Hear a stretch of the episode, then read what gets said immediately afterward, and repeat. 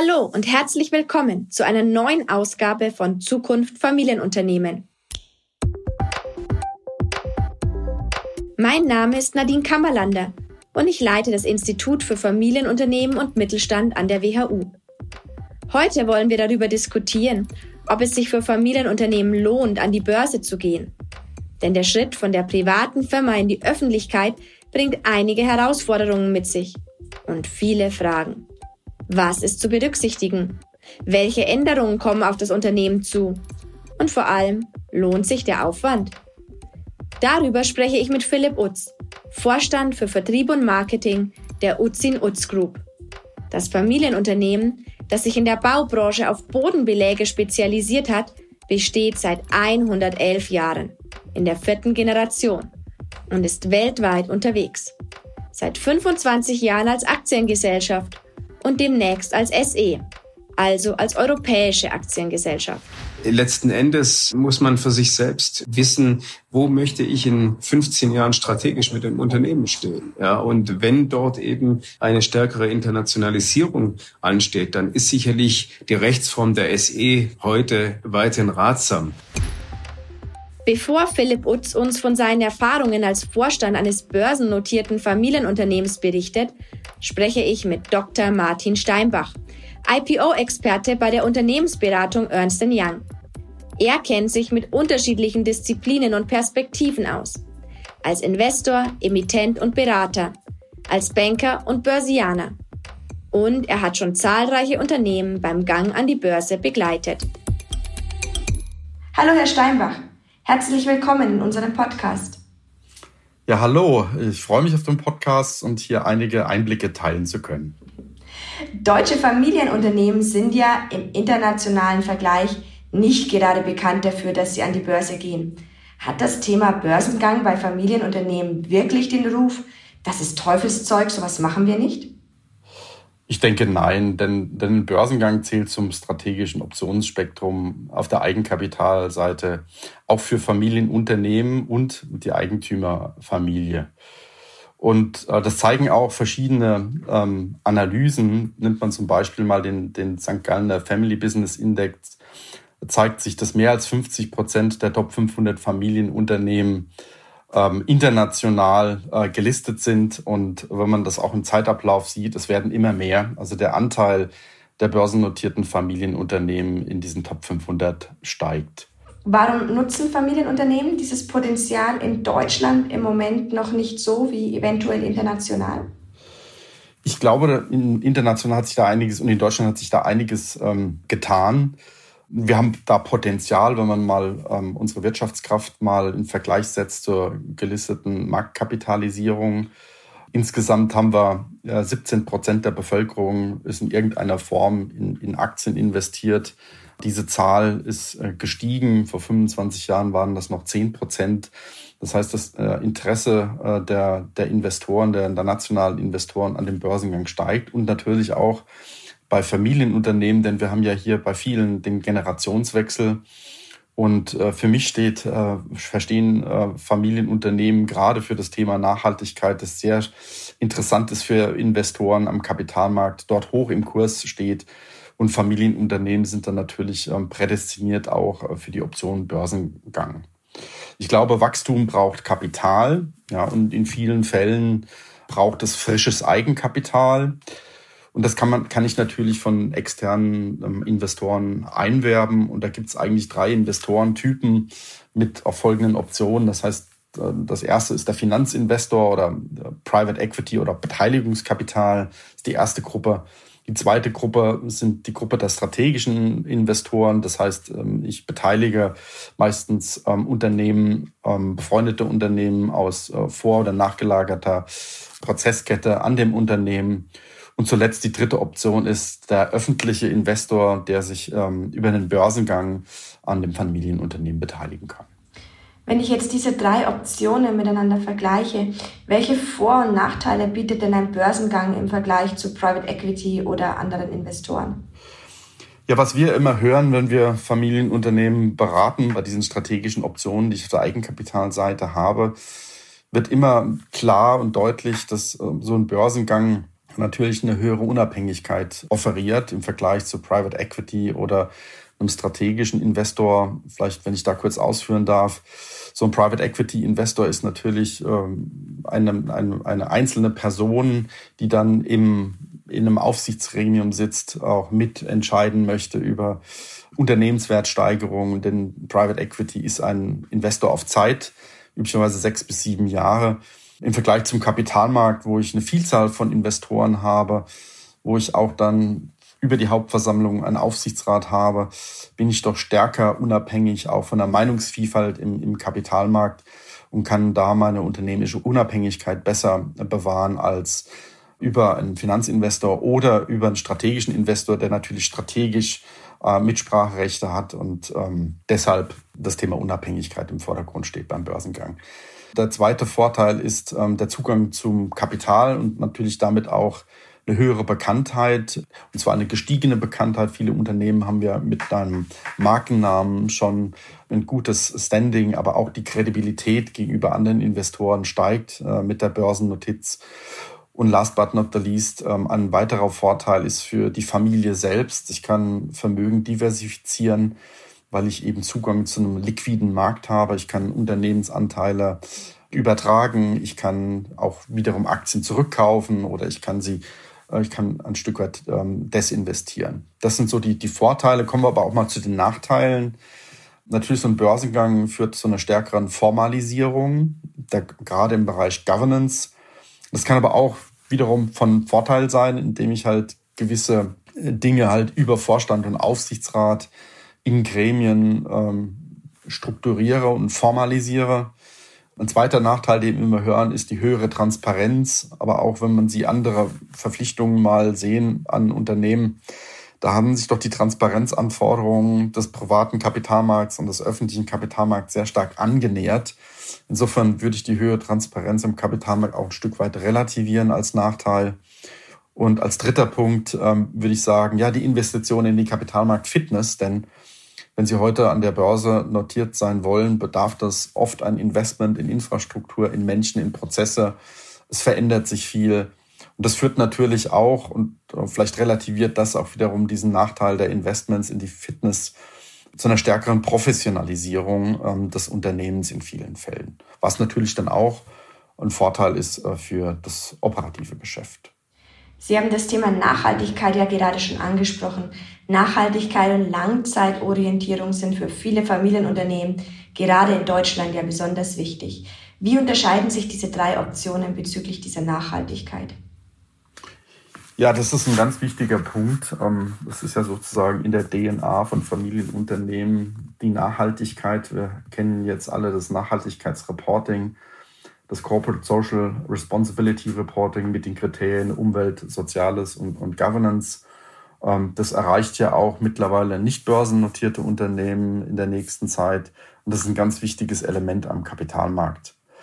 Und da ist für alle drei Optionen sozusagen, kann sich die, das Familienunternehmen gut aufgehoben fühlen. Aber ich denke mal, ähm, da ja Private Equity eine reine Zwischenlösung ist, nämlich typischerweise ist Private Equity sechs bis sieben Jahre ähm, dabei, ist das Thema Nachhaltigkeit gerade am Kapitalmarkt, also beim Börsengang, ein besonders wichtiges Thema, wo genau sich das Familienunternehmen mit seiner DNA sehr, sehr gut einbringen kann. Bleiben wir bei den Pflichten. Börsennotierte Unternehmen haben ja weitreichende Pflichten, was Kapitalmarkt und Rechtsform angeht. Die Umwandlung in eine Aktiengesellschaft ist, wie wir alle wissen, kein einfaches Verfahren. Wie lange dauert denn eine IPO-Vorbereitung in der Regel und was ist bei diesem Transformationsprozess zu berücksichtigen? Ja, wenn wir mit unseren Kunden sprechen, starten die den Prozess eigentlich zwei, drei bis drei Jahre vor dem intendierten oder dem möglichen Börsengang.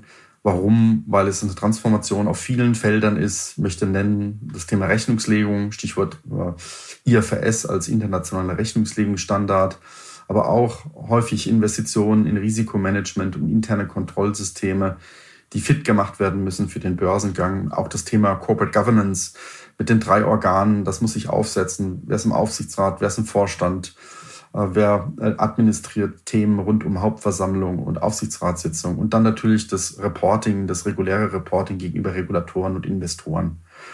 Idealerweise startet man da mit einer Bestandsaufnahme. Wo stehen wir heute? Wo wollen wir hin? Was muss getan werden, um sozusagen diese Börsenfitness zu erreichen? Aber auch für die Familie selbst und nicht nur für das Familienunternehmen gibt es einiges äh, zu tun. Die Frage, wie organisiere ich mich in Zukunft bei, ähm, beim Stimmverhalten? Es geht hier um Themen wie Stimmpoolung, Familienholding, Family Office. Wie verhalte ich mich in Zukunft, wenn das Familienunternehmen an der Börse ist?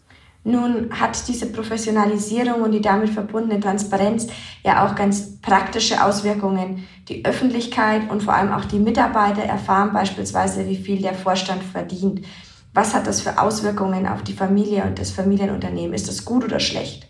Sehr gute Frage, eine, eine ganz wichtige Frage. Man ist im öffentlichen Scheinwerferlicht und man muss mit einer gewissen Informationskultur und mit der Kapitalmarkttransparenz dann umgehen können. Es gibt Stimmen, die sagen, ein Börsengang sei generell empfehlenswert. Gilt das Ihrer Ansicht nach auch für Familienunternehmen? Also was wir von Kunden ähm, erfahren und wenn wir diese Bestandsaufnahme so zwei, drei Jahre vorher machen, ist die erste Frage, warum gehe ich an die Börse und was mache ich mit den Chancen, die mir eine Börsennotiz eröffnet. Und man sagt immer, an der Börse wird Zukunft gehandelt und Zukunft bezahlt. Es hat viel mit dem Thema Motivation zu tun. Weswegen geht man an die Börse und was macht man mit dem Geld aus dem Börsengang? Vielen Dank, Martin Steinbach, für die Informationen und für Ihre Einschätzung zur Lage. Sehr gerne. Vielen Dank. Und jetzt stellen wir Ihnen ein Familienunternehmen vor, das vor 111 Jahren gegründet wurde. Uzin Uz. Unser Studiogast ist Philipp Utz. Er gehört als Vorstand für Vertrieb und Marketing der vierten Generation des Familienunternehmens an. Uzin Uz ist schon vor 25 Jahren an die Börse gegangen und feiert diesen Monat Jubiläum, weshalb die Aktiengesellschaft demnächst auch noch in eine europäische AG, sprich SE, umgewandelt werden soll. Das wird er uns gleich nach dem Infoblog erklären. Die Utzin Utz Group mit Sitz in Ulm ist Hersteller von Bodenverlegesystemen. Die Firma wurde 1911 als GmbH und Co. KG gegründet und ging nach 86 Jahren, also im Jahr 1997, als Utzin Utz AG an die Börse. Das weltweit agierende Unternehmen bietet alles rund um die Neuverlegung, Renovierung und Werterhaltung von Bodenbelägen aller Art. Dabei ist das Unternehmen mit seinen mehr als 1300 Mitarbeitern in über 50 Ländern führend, bei Werkzeugen für die Bodenbearbeitung, in Produktsystemen und Maschinen. Die Mehrzahl der Produkte und Maschinen stellt die Gruppe selbst her. Geleitet wird die Firma nun in vierter Generation von Philipp und Julian Utz sowie zwei externen Vorstandsmitgliedern. Vater Werner Utz ist der Vorsitzende des sechsköpfigen Aufsichtsrates, dem auch Schwester Amelie angehört. Utzin Utz verzeichnete im Geschäftsjahr 2021 ein Umsatzplus von knapp 15 Prozent gegenüber dem Vorjahr. Mit einem Gewinn von knapp 48 Millionen Euro lag das Ergebnis vor Zinsen und Steuern im Konzern 8 Millionen Euro über dem des Vorjahrs. Und jetzt spreche ich mit Philipp Utz, Diplom-Kaufmann und seit 2018 Vorstandsmitglied der Utzin Utz Group. Schön, dass Sie Zeit für uns haben. Willkommen in unserem Podcast. Ja, vielen Dank. Sie führen gemeinsam mit ihrem Bruder Julian sowie mit Heinz Leib und Gut ein erfolgreiches Familienunternehmen, das immer neue Wachstumschancen gesucht und gefunden hat vom Bonawachsproduzenten zum regionalen Klebstoffhersteller und heute zum internationalen Spezialisten für Bodensysteme. Nun helfen Sie unseren Zuhörerinnen und Zuhörern. Was genau sind Bodensysteme? Ja, Bodensysteme sind im Endeffekt äh, Verlegewerkstoffe, um Bodenbelege zu installieren. Das heißt Fußboden, Klebstoffe, Spachtelmassen, aber auch Absperrungen, um Feuchtigkeit aus den Untergründen zu blocken sozusagen das Gesamtpaket dann. Was waren denn die wichtigsten Schritte in die Internationalisierung ähm, des Familienunternehmens? Letzten Endes äh, sind wir als regionaler Hersteller von Klebstoffen, wie Sie eben schon beschrieben haben, in den 90er Jahren vor der Entscheidung gestanden, wie sich das Unternehmen zukünftig strategisch aufstellen wird. Und wir haben unter anderem eben damals die Wiedervereinigung genutzt, um genau das letzten Endes auch für unser Unternehmen bewerkstelligen zu können, aus der Regionalität eben äh, deutschlandweit beziehungsweise dann auch international, vor allem europaweit aktiv zu werden. Und diesen Weg haben wir dann in den 90er Jahren beschritten und sind heute ein weltweit aktiver äh, Hersteller beziehungsweise auch ähm, Vertreiber von Verlegewerkstoffen für die Bodenbelagsindustrie. Mhm. Für Familienunternehmen, zumindest in Deutschland, ist es ja nach wie vor eher die Ausnahme, dass sie an die Börse gehen. Was hat denn Ihren Vater Ende der 90er Jahre zu diesem Schritt bewegt? Was war der Grund dafür? Einer der Hauptgründe war sicherlich, dass wir eben, wie schon beschrieben, aus diesem regionalen Unternehmen ein weltweit bekanntes Unternehmen machen wollten, beziehungsweise auch machen mussten. Selbst in den 90er Jahren war es schon schwierig, Fachkräfte für das Unternehmen zu gewinnen, sogenannte Young Talents davon zu überzeugen, nach Ulm zu kommen. Und wir hatten damals festgestellt, dass eben das Prädikat einer Aktiengesellschaft nicht nur für die Finanzierung der Expansion wichtig ist, sondern im Endeffekt auch, um eben Fachkräfte für die internationale Expansion für unser Unternehmen begeistern zu können. Mhm. Dabei haben Sie dann aber den Anteil der übrigen Aktionäre auf 20 Prozent beschränkt. Was war denn der Grund für diese Entscheidung? Naja, zum einen wollten wir natürlich, dass das Unternehmen weiterhin ein viel familiengeführtes und vor allem auch in Familienhand befindliches Unternehmen bleibt. Das heißt, äh, wir hatten nie geplant, dass der Free Float über 50 Prozent betragen wird. Wie Sie aber gerade auch richtigerweise festgestellt haben, ähm, der Free Float beträgt eben keine 50, sondern nur 20 Prozent. Das heißt, wir haben neben den Familienanteilen noch einen Investor beziehungsweise einen Großaktionär, der eben seit vielen Jahren auch dem Unternehmen sehr verbunden ist. Und so ist doch letzten Endes äh, die Struktur innerhalb der Aktionäre sehr klar äh, definiert. Die Familie hält äh, 52 Prozent der Anteile dann ähm, 28 Prozent der eben genannte ähm, äh, Investor, die Polyshare und die restlichen 20 Prozent verteilen sich eben auf äh, Kleinaktionäre. Der Gang an die Börse ist ja bekanntermaßen mit ganz umfangreichen Transformationsprozessen verbunden. Was haben Sie denn getan, um Ihr Unternehmen fit zu machen für diesen Schritt?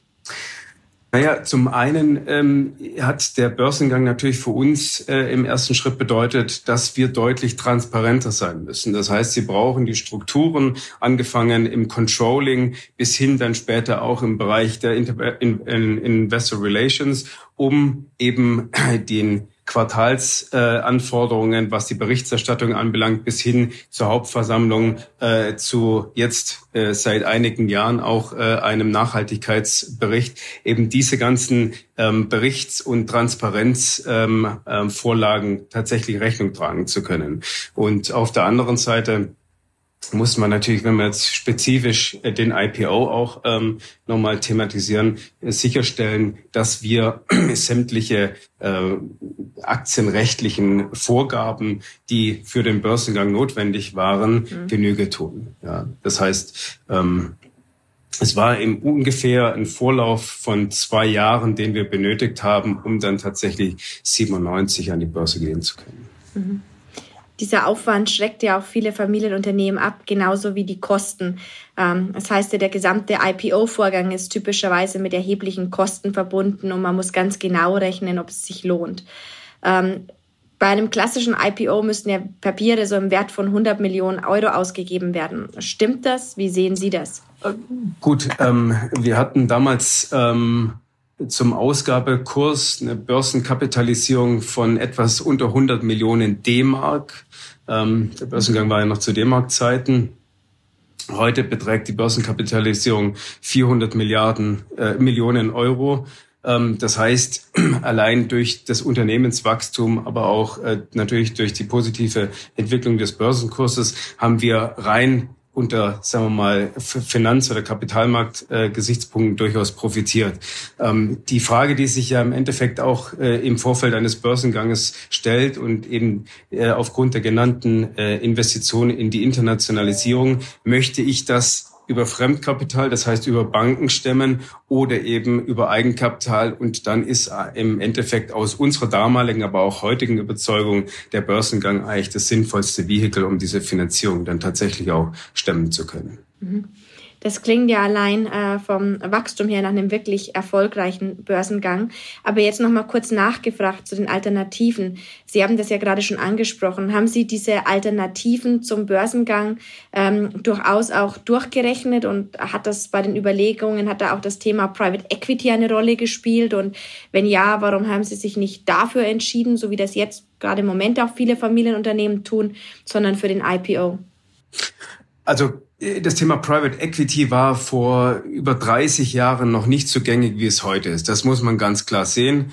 Ähm, vor allem in Deutschland wären wir ein amerikanisches Unternehmen gewesen, dann wäre das sicherlich damals auch einer der präferierten Wege gewesen. Aber für Deutschland äh, war, wie gesagt, die Umwandlung in eine börsennotierte Gesellschaft äh, auch aus den eingangs schon besprochenen ähm, Themen hinsichtlich der Attraktivität, die eine Aktiengesellschaft einfach auch am Arbeitsmarkt hatte, für uns äh, der präferierte Weg. Ja. Mhm.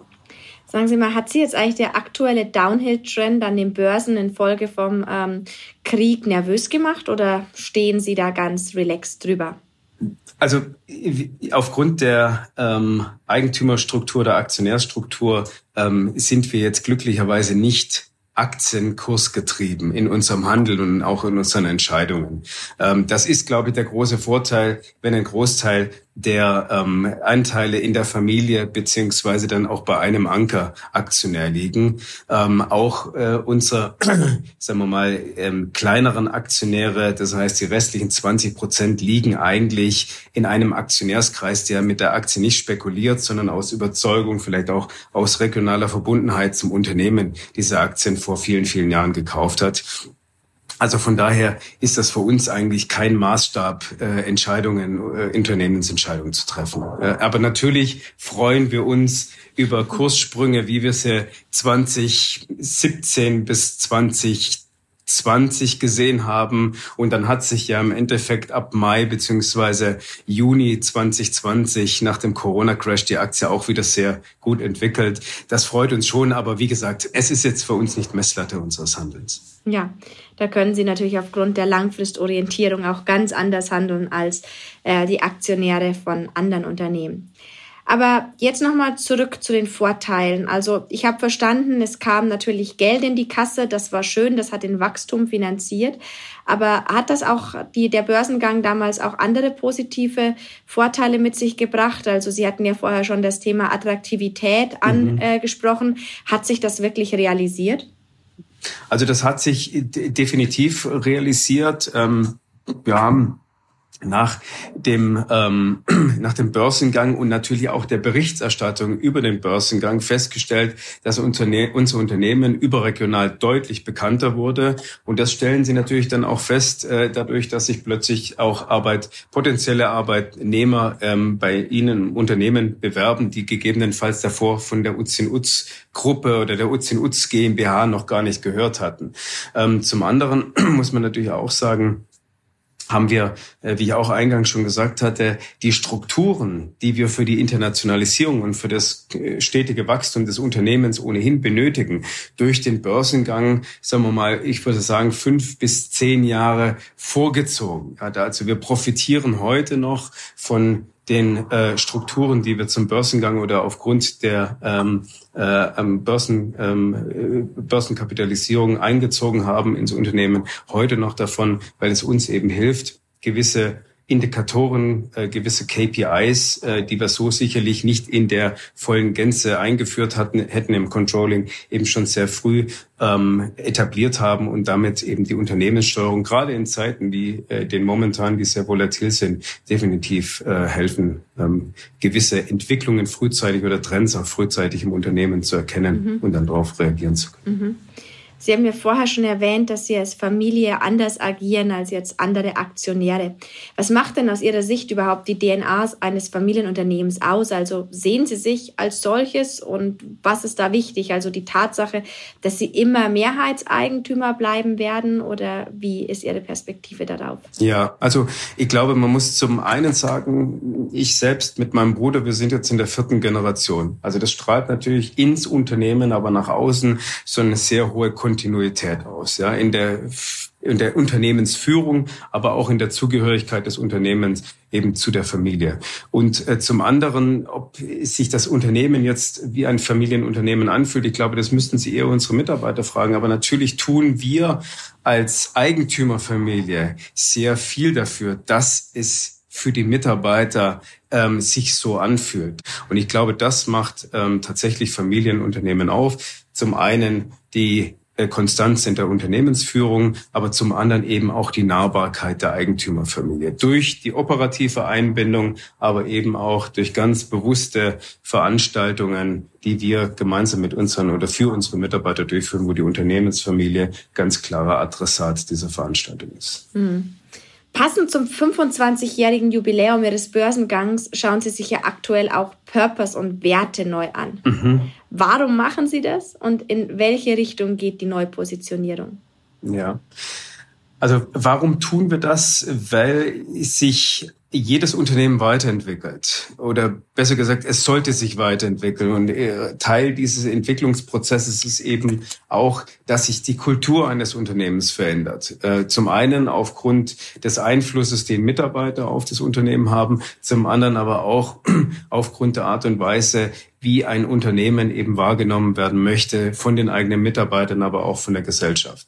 Und gerade diese soziale Komponente, die gesellschaftliche Verantwortung, die wir als Unternehmen haben, haben wir mittlerweile mehr in die in die Kulturdefinition, aber auch in den Purpose einfließen lassen, als wir das in der Vergangenheit gemacht haben. Und wir haben uns tatsächlich als Chemieunternehmen beziehungsweise als Unternehmen in der Chemiebranche, das äh, chemische Produkte herstellt und vertreibt, ähm, die Frage gestellt vor einem Jahr, wie können wir einen positiven Einfluss auf unser Umfeld, auf unsere Umwelt nehmen? Mhm. Und haben daraus eben ganz simpel im Endeffekt abgeleitet, dass das genau unser Purpose für die Zukunft ist. Wir wollen mit unseren Produkten einen positiven Einfluss auf die Umwelt nehmen. Und das als Chemieunternehmen mag vielleicht im ersten Schritt ein Widerspruch sein, aber wir haben durch gewisse Produktentwicklung gerade in den letzten fünf Jahren das auch tatsächlich schon unter Beweis stellen können. Und ich glaube, das ist auch ein ganz wichtiger Punkt. Ich muss gewissweit auch